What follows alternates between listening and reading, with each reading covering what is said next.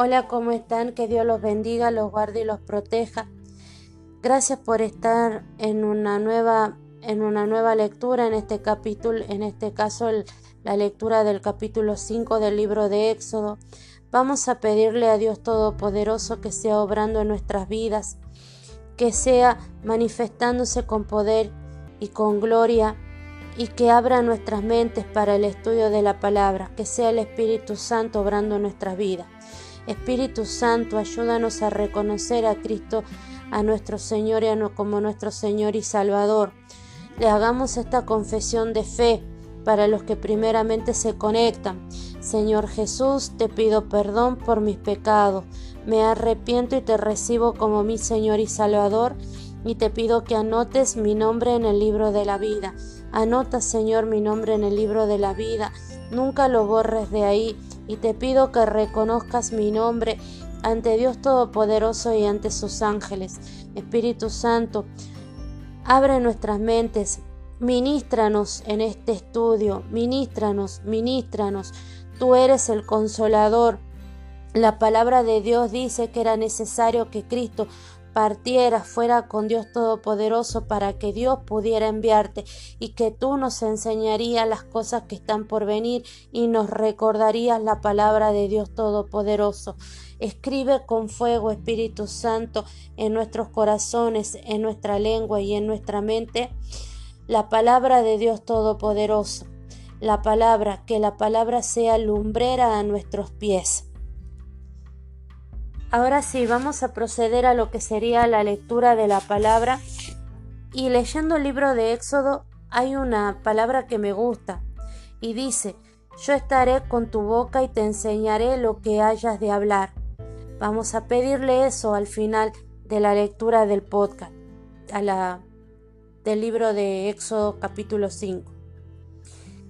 Y dice el capítulo 5 así. Y después Moisés y Aarón entraron a la presencia de Faraón y le dijeron, Jehová el Dios de Israel dice así, deja ir a mi pueblo a celebrar fiesta en el desierto y Faraón respondió, ¿quién es Jehová para que yo oiga su voz y deje ir a Israel? Yo no conozco a Jehová ni tampoco dejaré ir a Israel. Y ellos dijeron, el Dios de los hebreos, yo no conozco a Jehová ni tampoco dejaré ir a Israel. Y ellos dijeron, el Dios de los hebreos nos ha encontrado. Iremos pues ahora camino de tres días por el desierto, y ofreceremos sacrificio a Jehová nuestro Dios para que no venga sobre nosotros con peste o con espadas. Entonces el rey de Egipto le dijo a Moisés y a Aarón, ¿por qué hacéis cesar al pueblo de su trabajo? Volved a vuestras tareas. Dijo también Faraón, he aquí el pueblo de la tierra es ahora mucho, y vosotros le hacéis cesar de sus tareas. Y mandó Faraón aquel mismo día a los cuadrilleros del pueblo que lo tenían a su cargo y a sus capataces diciendo, De aquí en adelante no daréis paja al pueblo para hacer ladrillo. Como hasta ahora, vayan ellos y recojan para sí mismo la paja. Le impondréis las mismas tareas, la tarea de ladrillo que hacían antes, y no la disminuiréis disminuiréis nada, porque están ociosos. Por eso levantan la voz diciendo, vamos y ofrezcamos sacrificio a nuestro Dios.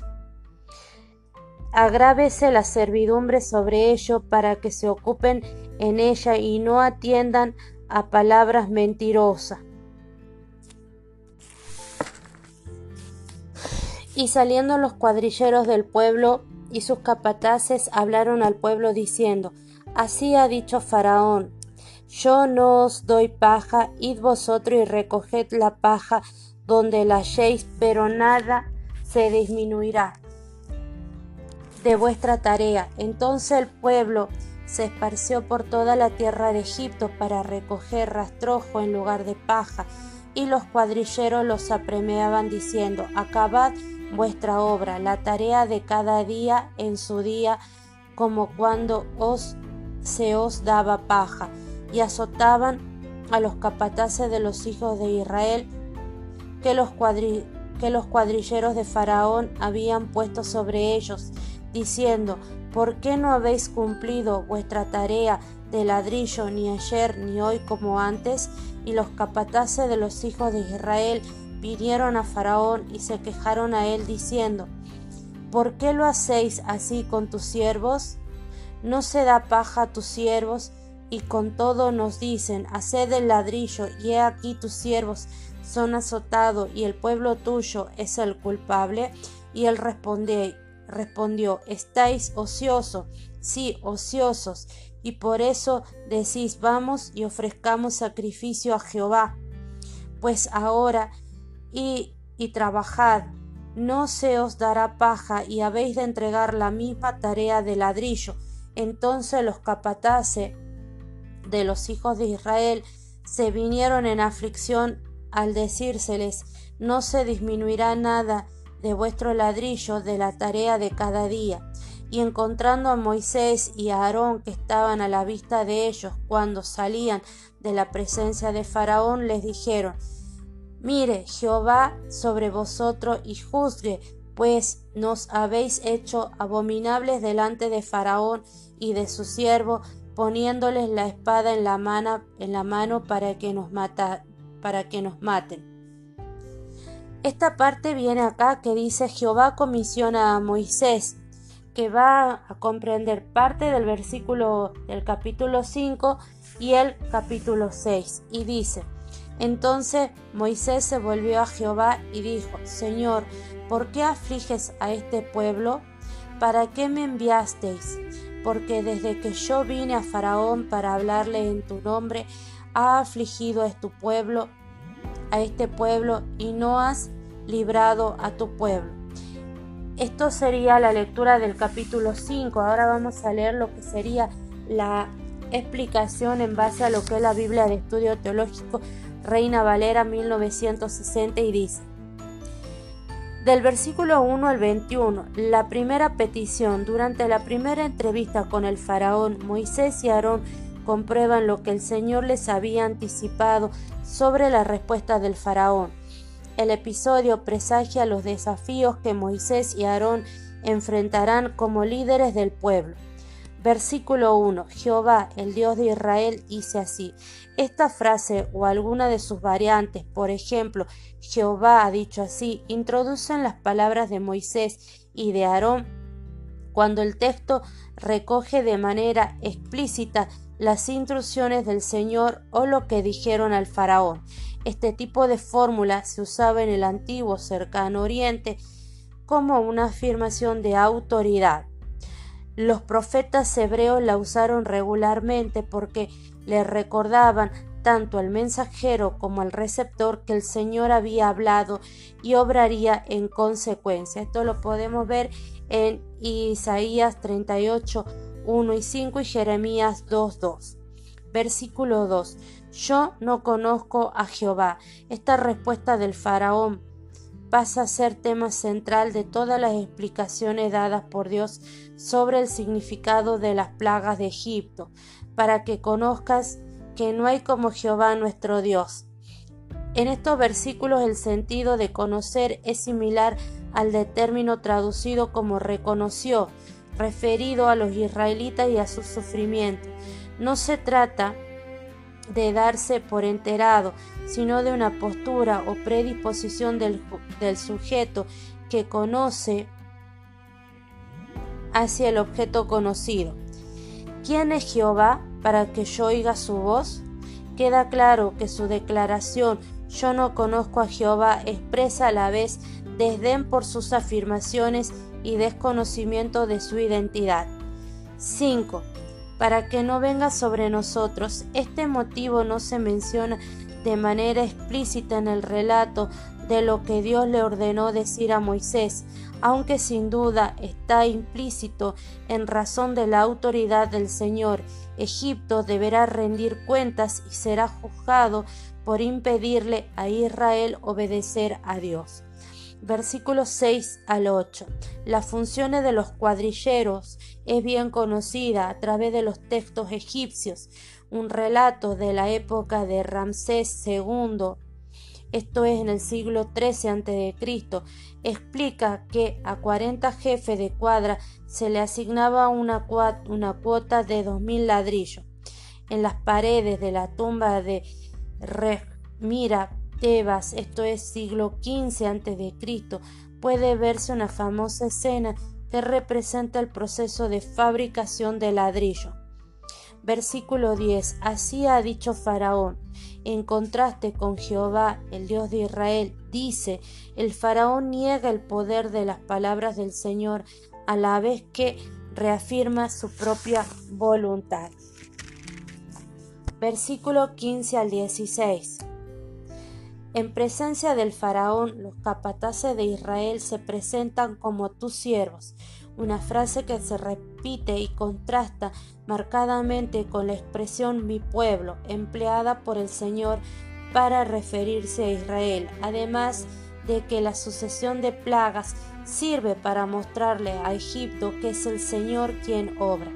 El largo proceso que se avecina es también una muestra de misericordia hacia Israel que necesita aprender a confiar en el Señor que está obrando por y para ellos. Versículo 21.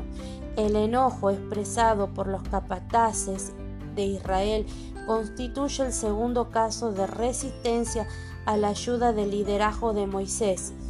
Es un nuevo presagio de lo que habrá de suceder más adelante. Acá vemos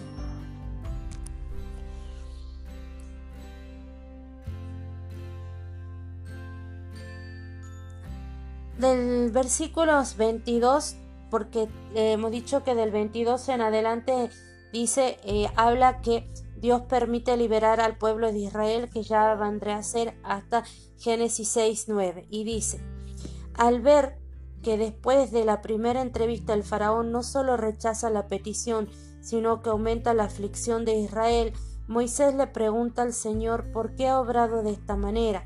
El Señor le responde insistiendo en el que en, en que él estará con su pueblo y lo librará de la esclavitud en cumplimiento de su pacto.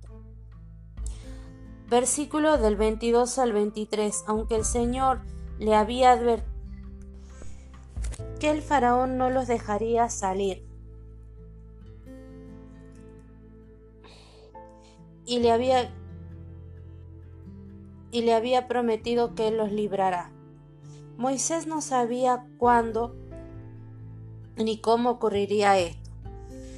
Su primera entrevista con el faraón parecía haber dejado al pueblo más afligido puesto que tanto la actitud del faraón como la situación de Israel habían empeorado. Versículo, esto sería lo que es la lectura del capítulo 5 con la explicación. Acá me parece que este capítulo, estos capítulos no tienen concordancia, la próxima concordancia la vamos a ver en el capítulo 6.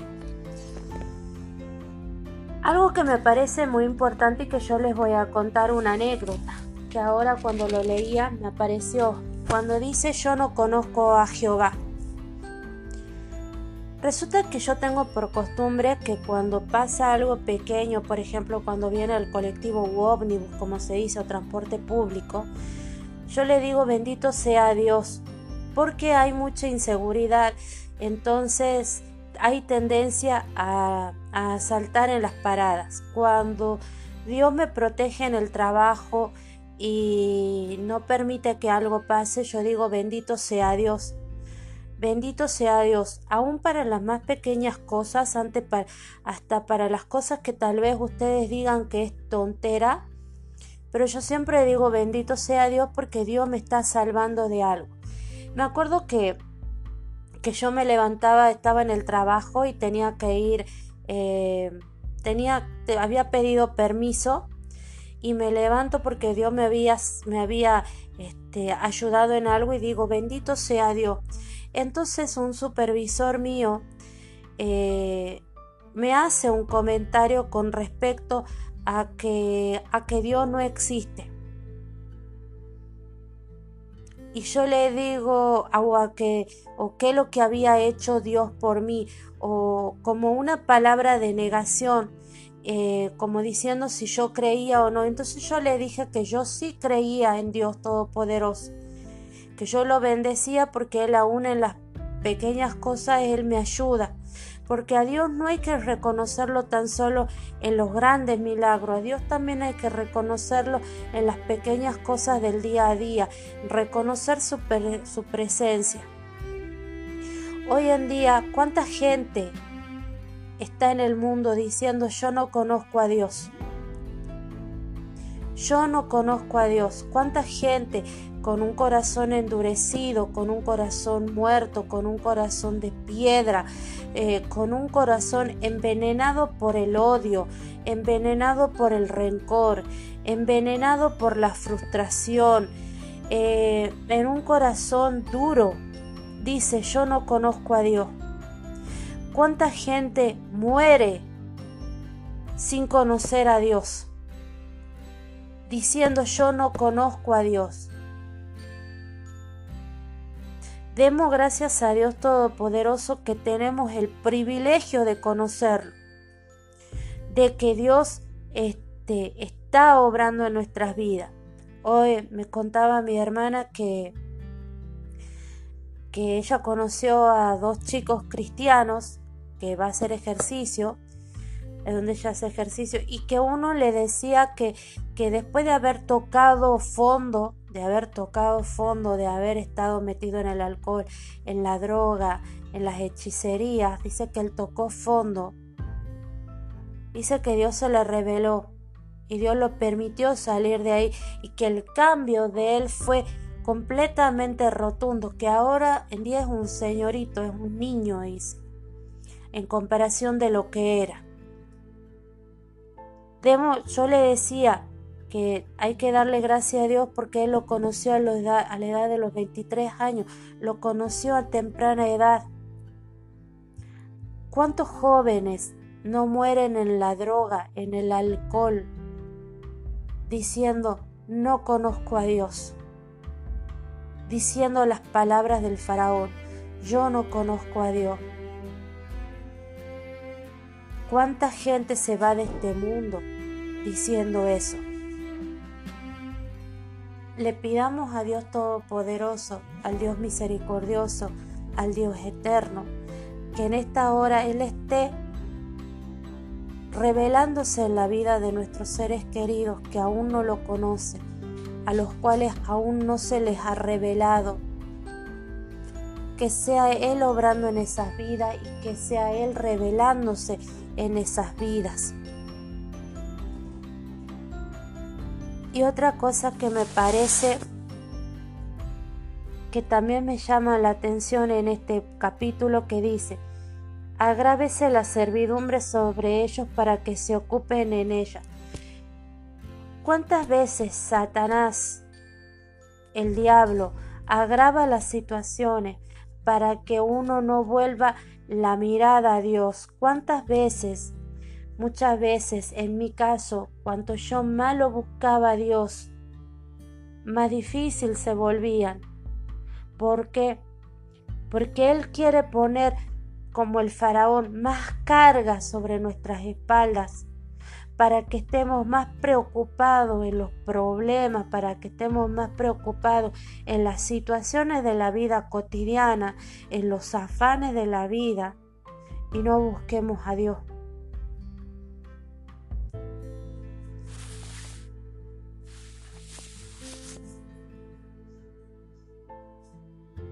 Me parece importante que, tomemos en cuenta esto, que hagamos un paréntesis en nuestra vida y podamos pensar, recapacitar en esto.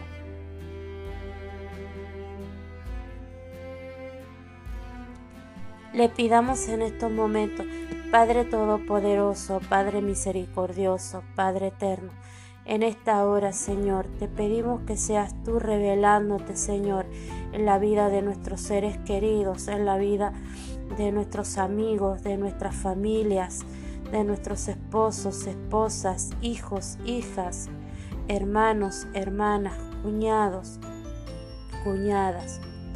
Que sea tu poder, tu gloria, tu honra y tu misericordia. Ten misericordia, Dios Todopoderoso. Revela, Señor, tu nombre. Que ellos puedan tener conciencia, que puedan entender, Señor, que tú eres un Dios que los has venido a liberar del yugo del enemigo, que tú a través de tu Hijo amado nuestro Señor Jesucristo nos compraste a precio de sangre, que ya no somos esclavos, Señor, sino somos un pueblo libre para servirte, para bendecirte, para glorificarte en todo tiempo y en todo lugar. Señor, antes estábamos muertos en el pecado y hoy nos llamaste a la gloria de tu nombre, Padre, a formar parte, Señor, de ese pueblo escogido, de ese real sacerdocio. Señor, hemos sido trasladados del reino de las tinieblas al reino de la luz. Te pedimos, Señor, por esa gente que todavía no, no te conoce, te pedimos por esa gente que todavía dice yo no lo conozco a Dios o que ha endurecido su corazón. Te pedimos, Señor, que seas tú obrando, manifestándote con poder, con gloria, con honra. Y así, Señor, como tuviste misericordia, Señor, con Saulo de Tarso, Señor, y se le cayó las escamas de los ojos cuando se le presentó el Señor, la manifestación de Dios Todopoderoso.